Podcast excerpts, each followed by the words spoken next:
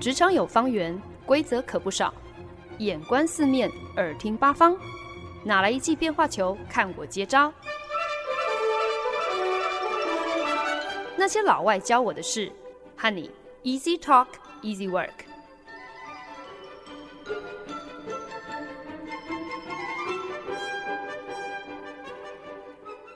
您现在收听的是《那些老外教我的事》，我是节目主持人焕恩。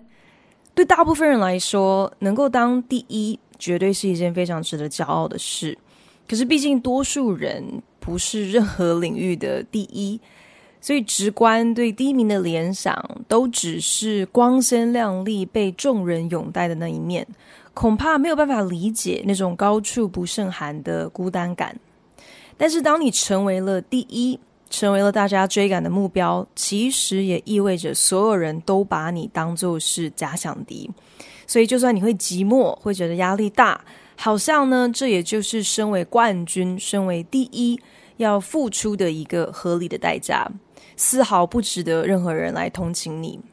最近，在美国网球公开赛短暂复出的美国传奇女将小威廉斯 （Serena Williams） 就表示。自己从一九九九年赢得了第一座大满贯奖杯之后，背上就像是被贴上了一个靶心，成为了众矢之的。可能大家会觉得，你今天能够成为别人想要超越的对象，那应该是一种肯定，应该是一种认同吧。可是，曾经拿下 F1 赛车七次世界冠军宝座的英国赛车好手 Lewis Hamilton，他的切身经历。却不全然是如此。Lewis Hamilton 二十二岁那一年，成为了第一位黑人 F1 赛车手，打破了种族的天花板，跻身进入到一级方程式赛车这个可以说是专属于有钱白人的专业运动项目中。事隔十五年，Lewis Hamilton 他仍然是整个联盟当中唯一的一位黑人车手。一路走来，虽然他打破了各项纪录。用傲人成绩证明自己身为世界顶尖车手的实力，却强烈的感受到自己和他的同事、其他的车手这整个联盟的格格不入。即使到今天，也不觉得自己在 F1 联盟当中是完全被接纳的。F1 锦标赛是全世界最顶级的国际赛车项目，不管是车速、车手技术、赛事规格，还是车款造价，都可以说是世界一流。所以，能够成为一位 F1 赛车手，等于你就是爬到了职业车手的金字塔顶端。F1 一级方程式赛车拥有七十二年的历史。每一年都在替为期九个月长的赛季追加赛事，从早年四散七个国家、七场 Grand Prix 大奖赛事，一直到今年真的是绕着地球跑遍二十一个国家，举办二十二场比赛进行积分战。各家车队每场比赛至多可以派出两个车手，按照排名累计积分争夺世界冠军。每个国家、每个城市所举办的独立大奖赛，这些 Grand Prix 各有不同的车道设计。每场比赛都要花上一整个周末的时间。周五先让车手进行练习，熟悉车道；周六则是举办排位资格赛，资格赛的成绩就会决定周日正式比赛的排位顺序。周六资格赛的第一名。可以得到周日正式比赛时第一排低位的发车位置，也就是所谓的 pole position 杆位。在每一场 Grand Prix 这个大奖赛上获得前三名的车手，除了能够为车队赢得大量积分之外，也可以站上颁奖台接受粉丝的欢呼，和其他的车手互喷香槟庆祝。Lewis Hamilton 最厉害的地方，除了他目前已经打平了世界纪录，拥有七座 F1 赛车世界冠军，也就是说，他曾经七次带领车队获得了当季最高积分。除此之外呢，Hamilton 在周六资格赛的战绩也是傲视群雄，在两百八十八场大奖赛事当中，高达一百七十三场，Lewis Hamilton 都获得正式比赛第一排的排位。等于是 Hamilton 有六成的比赛都是以第一名或者是第二名跑完资格赛，也因此呢，Lewis Hamilton 他目前是最多 pole position 最多杆位次数的纪录保持人，目前职涯拿下了一百零三次的 pole position，能够取得最前面的发车位置，虽然呢不是。制胜的一个必要关键，可是绝对是可以给车手在正式比赛当天一个极大的优势，所以不难想象，Lewis Hamilton 也是站上最多次颁奖台的纪录保持人。也就是说呢，他在一百八十八场大奖赛上都是以前三名的成绩完赛，他这一项纪录目前还无人能及，而且呢。就在其中，总共有一百零三场比赛是由他夺下冠军的。简单来说呢，就是今天你只要让 Lewis Hamilton 站上 podium，站上这个比赛颁奖台，那有超过一半的几率，他会是以冠军之姿来完赛。Lewis Hamilton 在杆位次数、前三名记录、冠军次数等三项纪录上，就连同样坐拥七座 F1 世界冠军的大前辈德国车神舒马克都要望尘莫及。Lewis Hamilton 出生在黑白混血的家庭，生活并不富裕，从小父母就离异，在五岁那一年开始接触遥控赛车比赛。小小年纪，可是手眼协调惊人，技术高超，足以和大人匹敌，甚至还得到当地新闻台的采访。黑人老爸看出儿子的天分，决定要好好来栽培，所以主动争取让 Lewis Hamilton 跟自己同住，表示一定会确保儿子能够靠赛车闯出一片天。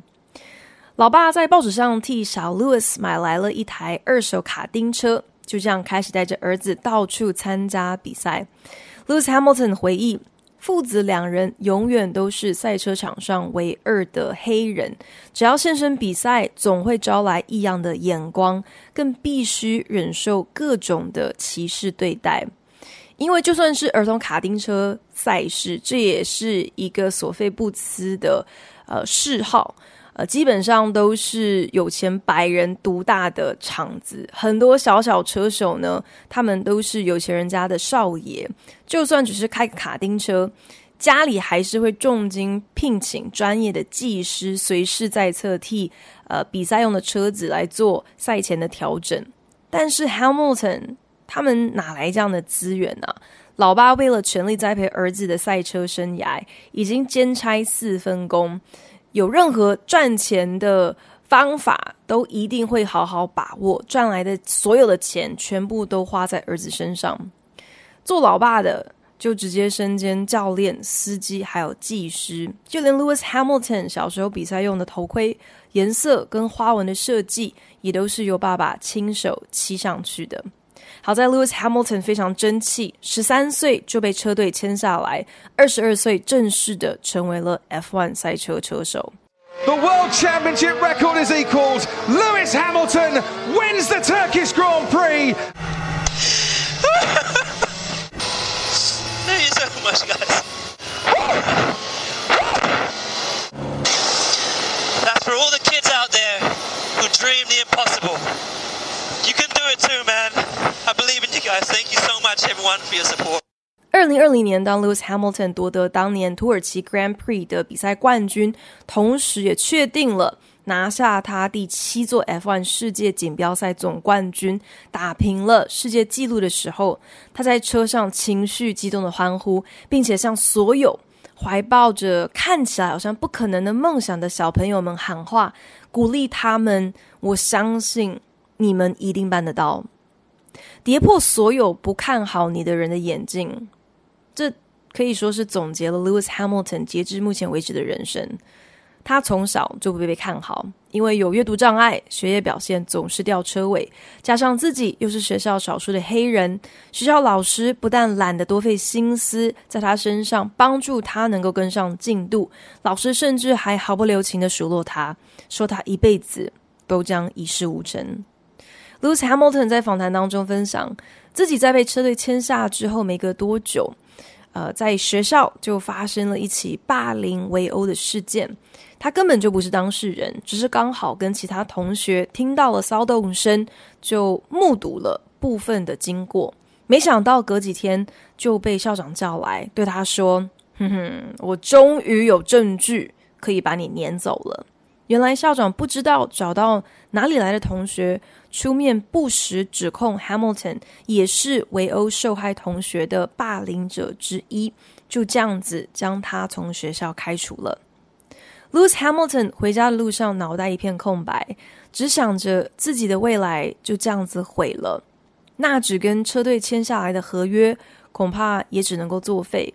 他觉得自己没有办法面对一路走来支持他到今天的父亲，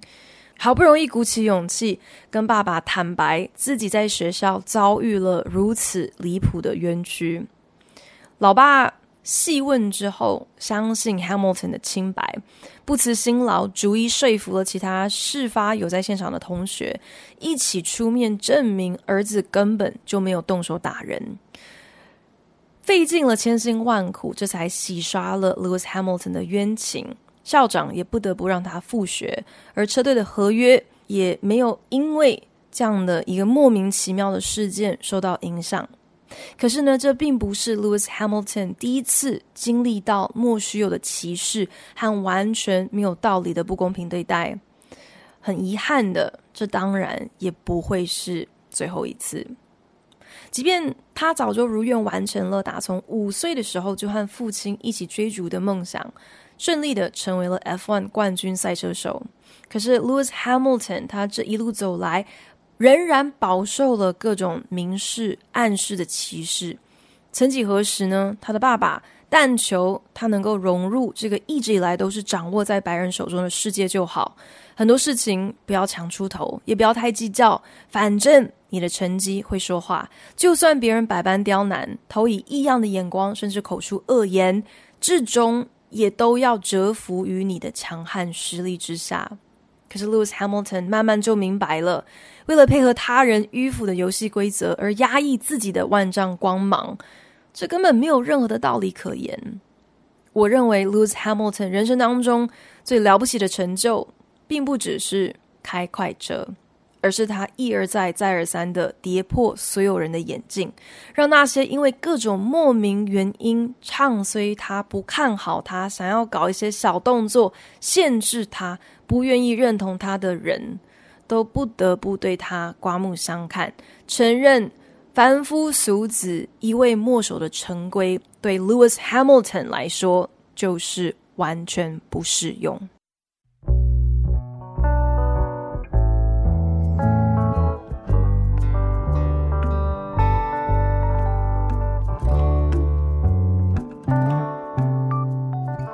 Lewis Hamilton 成为 F1 赛车史上第一位，也是目前唯一一位黑人赛车选手的时候，其实引发了不少的议论。很多人批评 Lewis Hamilton，他根本就没有一个 F1 赛车选手应该要有的样子，看起来不像，走路不像，说话听起来也不像。Lewis Hamilton 浑身都是刺青，穿金戴银的，除了耳环之外，还穿了鼻环。而且他非常喜欢以繁复的发辫造型登场。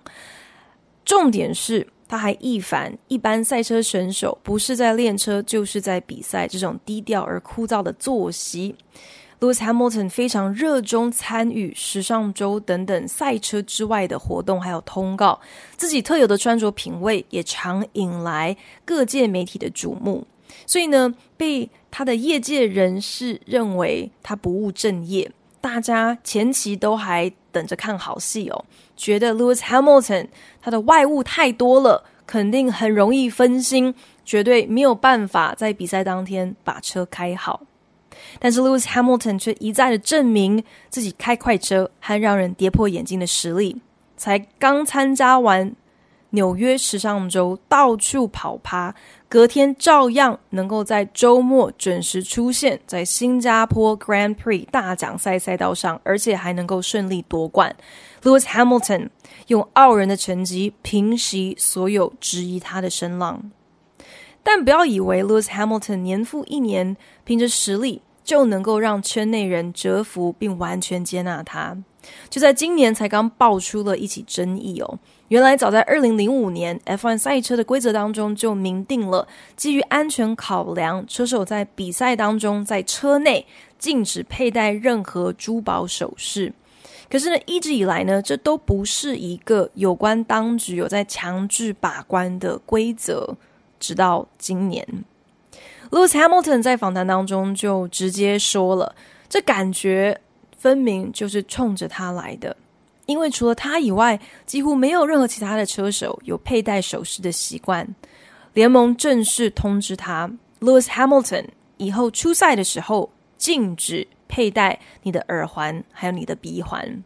接获这样的通知之后，Lewis Hamilton 并没有打算乖乖的从善如流。在下一场比赛的记者会上，他大动作的。佩戴了一对耳环、四条项链，还有八个戒指，加上三只手表，参加记者会，甚至还很高调的表示，他宁可退赛，也不会取下他的首饰，因为呢，其中至少有两个他根本拿不下来，然后还有一个他不方便透露这个位置在哪。对很多人来说，叛逆反骨和勇敢做自己。这两者好像常常会傻傻分不清，甚至可能会觉得他们根本就是一体两面的东西。可是我认真想一想，其实两者最大的不同，应该是在于他们背后的动机吧。叛逆反骨的出发点，大多的时候是想要让别人难受，可是勇敢做自己，却是为了让自己好过。好比青春期的小朋友最喜欢跟父母唱反调啦，学生时代的那些小情小爱都要搞得轰轰烈烈，其实也不见得真的有那么爱，有的时候就只是因为父母亲不同意，所以想要跟爸妈作对到底，才铁了心打死不肯分手，这叫做叛逆。可是那些为了自己的兴趣所致，所以选择放弃大家眼中所谓有前途的科系的学生。他们的初衷并不是想要让父母伤心失望啊，只是期待可以走出一条不会让自己后悔的路罢了。这是诚实、勇敢做自己。Lewis Hamilton 强硬的态度，最终获得了 F1 联盟的一个特别许可，勉强在这一条不能佩戴首饰的规定上给予他一些通融。他自己事后笑着坦言，当初讲的那番话其实都是瞎说的啦，让大家一片哗然，甚至一度引爆网络上的各种臆测，讨论 Lewis Hamilton 身上到底还有哪一个不可告人的部位给穿洞了，实在是非常的有趣哦。这当然不是 Lewis Hamilton 唯一一次顶撞制度，为了维护自己生性的原则而破坏既定的规矩，但这究竟是叛逆反骨，还是忠于自己，我相信公道自在人心啦。随着他的知名度水涨船高，Lewis Hamilton 总是在思考着：这冥冥之中总该有一些什么原因，让他拥有这样子的一个广大平台。他当然应该要善加利用。I do have a, a quote across my chest. It's from uh, Marianne Williamson. It starts out, "Our deepest fears we're not inadequate. Our deepest fears that we're powerful beyond measure." Lewis Hamilton 的众多刺青里面有一个是摘录了美国作家 Marianne Williamson 曾经说过的一句名言：“Powerful beyond measure，不可测度的强大。”把这个字句像是一串项链似的刺上了自己的胸膛。 那 Marianne Williamson，她这句话本来的全文还蛮长的，是这样说：Our deepest fear is not that we are inadequate. Our deepest fear is that we are powerful beyond measure. It is our light, not our darkness, that most frightens us. 我们内心最大的恐惧，并不是我们的不足，我们内心最大的恐惧，是我们不可测度的强大。最让我们感到害怕的。 不是我们内心的黑暗，而是我们的光芒万丈。这句话鼓励每个人不要小看自己，不要否定自己，好像会觉得自己不配成为美好，成为伟大，一味的缩小自己，这样子对世界一点益处都没有。或许 “powerful beyond measure” 这句话也成为了 Lewis Hamilton 的一个提醒，让他可以每天都拿出继续在白人当道的世界中做自己的勇气。前两年，当美国因为手无寸铁的黑人一再惨死在警方枪下，而引爆了一连串的街头抗议事件，忙着全球走透透比赛中的 Lewis Hamilton，并没有因为自己是英国人，就好像置身事外。自己或许已经是专业领域当中一号有头有脸的人物了，可是他一路走来，直到今天所经历的种族歧视。这些都是不争的事实，再也没有谁比他更感同身受黑人在这个世界所面临的处境。他在赢得比赛、站上颁奖台的时候，穿上了印有反对种族歧视标语的 T-shirt。不久之后呢，赛车联盟就马上颁布了以后选手登上颁奖台一律只准穿队服的规定。Lewis Hamilton 当然没有因为这样子就善罢甘休，开始带头在。呃，F1 比赛开始之前，车手合照的这样子一个有很多记者拍照围观的场合，选择单膝跪下，就是在仿效美国很多的运动员在唱国歌的时候会单膝跪下这样的一个无声抗议。尽管当然并不是所有其他的 F1 车手也都跟着他单膝跪下，可是。他也确实说服了不少他的这些同事同行的车手，也愿意穿上 T 恤来宣导反对种族歧视这样子的一个讯息。Lewis Hamilton 对自己的穿着打扮非常的有想法，甚至还因此吸引了知名设计师 Tommy Hilfiger，主动邀请他一起携手设计联名品牌。布莱德·彼特近期正在筹备拍摄一部关于 F1 赛车故事的电影，也找上了 Lewis Hamilton 担任制片顾问。毕竟老美对 F1 赛车的认识是非常有限的。二零一八年，美国流行天后 Christina Aguilera，她的专辑里面也特别邀请了 Lewis Hamilton 匿名画刀合作。这些都足见 Lewis Hamilton 他的才华、他的影响力、他的触角。早就已经延伸到赛车界之外。去年，Lewis Hamilton 获邀参加了时尚圈的一大盛会，也就是 Met Gala 纽约大都会艺术博物馆慈善晚会。他会出席这样的活动，其实一点都不让人意外。可是，真正让人诧异的是，在 Met Gala 前的那个周末，他才在意大利 Grand Prix 大奖赛上发生了一场惨烈的车祸。结果没隔几天的时间，竟然像没事一样的出现在纽约。当时 Red Bull 车队的后起之秀 Max Verstappen 企图在弯道的时候要从外侧超车，结果和 Hamilton 发生了擦撞，Verstappen 的车子整个凌空弹起，然后摔落在 Hamilton 的车上，真的只差毫米的距离就会直接压在 Hamilton 的头上。这两个角逐世界冠军的车手虽然毫发无伤，可是两台车子也都就地报销，只好双双弃赛。被小自己十三岁年轻车手如此粗鲁的打乱了他角逐第八座世界冠军的大计。Lewis Hamilton 的心情不可能没有受到任何的影响，但是他仍然风度翩翩的出现在纽约，只因为他有非出席 Met Gala 不可的理由。原来 Lewis Hamilton 自掏腰包买下了晚会一整个桌位，特别邀请了四位默默无闻的年轻黑人设计师跟他一起共襄盛举。不为什么，只是因为。Lewis Hamilton 希望能够靠他手上所拥有的资源，所有的这样的影响力，他这样的一个平台，让更多的后辈有崭露头角的机会。许多人都觉得不可思议，赛车的本质难道不就是要不能够有分毫误差，而且一切都是讲究数据分析，是一个绝对技术导向的一门理性专业吗？但万万没想到，Lewis Hamilton 在赛车之外的这些兴趣，像是时装设计啦、音乐创作啦，都是跟艺术、跟创意相关的领域。要能够如此轻易的跨足这么极端的专业，实在是让所有人都跌破了眼镜。It's an art form what we do, so I don't know if people look at it that way, but it is really an art form. You know, it's like if you look at a painter who's trying to find his stroke. It's the same thing with us as drivers. We're constantly um, trying to find uh, and finesse the car, and and you're, I guess you're creating as you're doing a lap. You're creating on the way.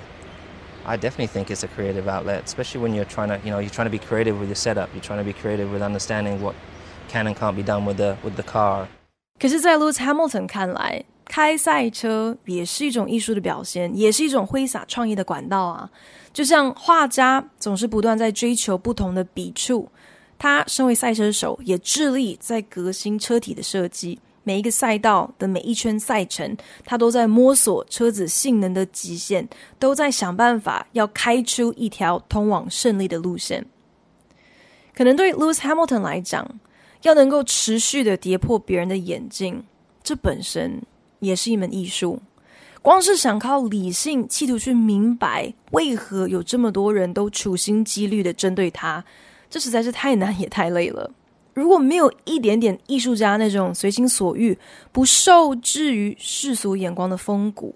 恐怕 Lewis Hamilton 也无力承受他后来在二零二一年遭遇的一大重挫。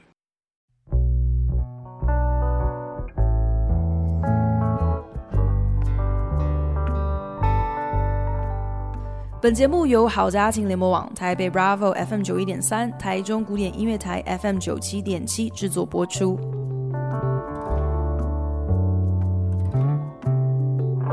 二零二一年的秋天，Red Bull 的年轻车手 Max Verstappen 一时心急，超车不成，反而整个碾压在 Lewis Hamilton 的车上，搞得两个人都没车可开。这并不只是单纯年轻气盛的失误。当时两个人的积分是不相上下，都在力拼世界冠军宝座。如果得手了，那会是 Max Verstappen 的首座 F1 锦标赛世界冠军，更能够成功阻止 Lewis Hamilton 缔造一人独占八次世界冠军的全新世界纪录。这个，我觉得你甚至可以把它誉为是象征着世代交替的 F1 殊死斗。终于在二零二一年的最后一场赛事，在阿布达比的大奖赛上拉开了最后一幕。当时两个人的积分是一模一样的，所以谁能够在这一场 Grand Prix 上夺冠，谁就荣登世界冠军宝座。当时比赛已经进入了最后的五圈，Hamilton 领先 Verstappen 整整十一秒的时间。今天除非是车子忽然之间莫名引擎抛锚，不然 Hamilton 已经是胜券在握了。但没想到，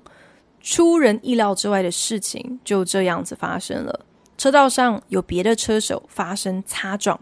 F1 处理意外事故当然是有一定的流程，涉及什么时候要出动安全车领航，安全车何时离场，离场之后又该如何，车手什么时候能够进维修站，是不是能够替换轮胎等等，这些都是明文载定的。所以熟悉 F1 比赛规则的人看到这边的时候，心里头应该都想说，基本上 Hamilton 的胜利已经抵定了，接下来应该就只是形式性的。依序让在场上剩下的车手绕完最后几圈赛程，就会完赛宣布胜利者。但万万没想到，阿布达比大奖赛的统筹总监竟然临阵发明出一套根本没有任何潜力的新规定，表示要追加最后一圈赛程。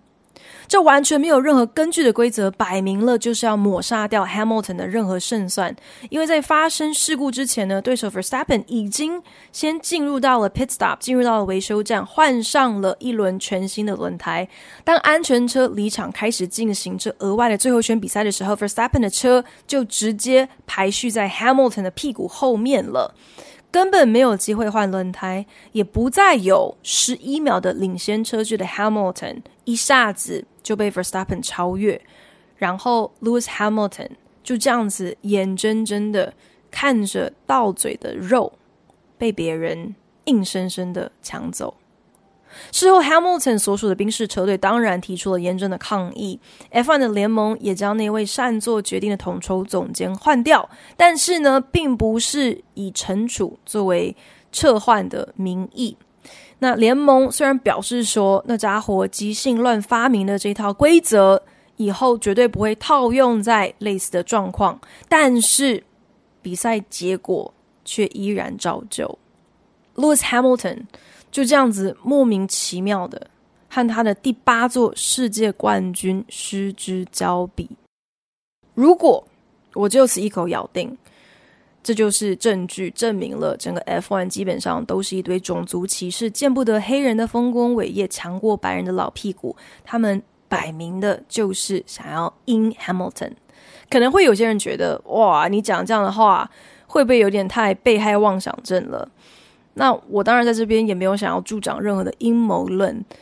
可是实在很难去解释为什么如此离谱的事情会一再发生在 Lewis Hamilton 身上。小时候是校长无凭无据冤枉他围殴同学，长大了事业有成了，竟然再度栽在白人当权者的手上。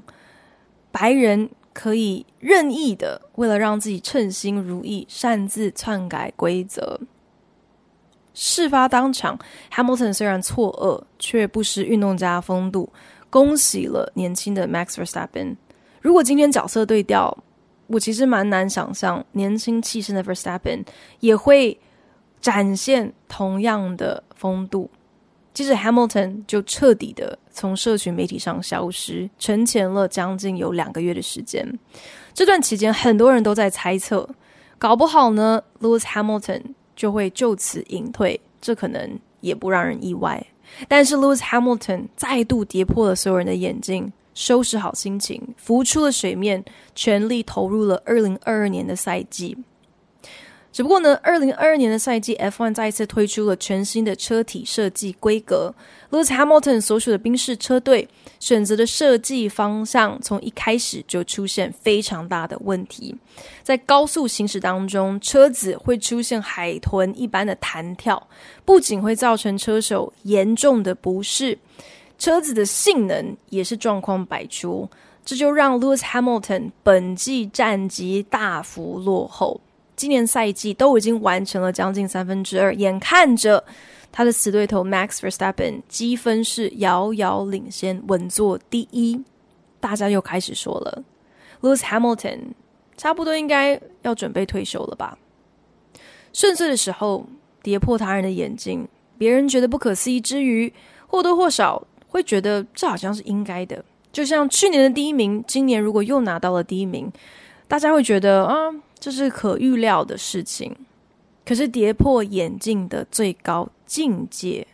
恐怕是当你失意、落魄、掉到谷底的时候，你是不是会臣服于所有人的期待，认定你肯定会放弃，肯定会夹着尾巴逃跑，因为那是相对容易的事情，因为。那是大部分的人会做出的选择。Lewis Hamilton 最拿手的这一门跌破眼镜学，从头到尾只有一个准则：我的规则自己写，我的道路自己闯，我的人生自己说了算。不要妄想拿那些凡夫俗子、小家子气的器皿来衡量我，因为 I am powerful。Beyond measure。Lewis Hamilton 目前在二零二二年的赛季当中，连一场比赛都还没有赢过，他基本上应该是暂时无缘角逐他第八座世界冠军宝座了。可是一个人的伟大，并不只是用他的成功来衡量，他面对挫败的态度，往往才是真正的关键。所以，就让我们继续看下去吧。Lewis Hamilton 接下来又会如何再度跌破我们的眼镜呢？谢谢您收听今天的那些老外教我的事，我是焕恩，我们下个礼拜同一时间空中再聊喽，拜。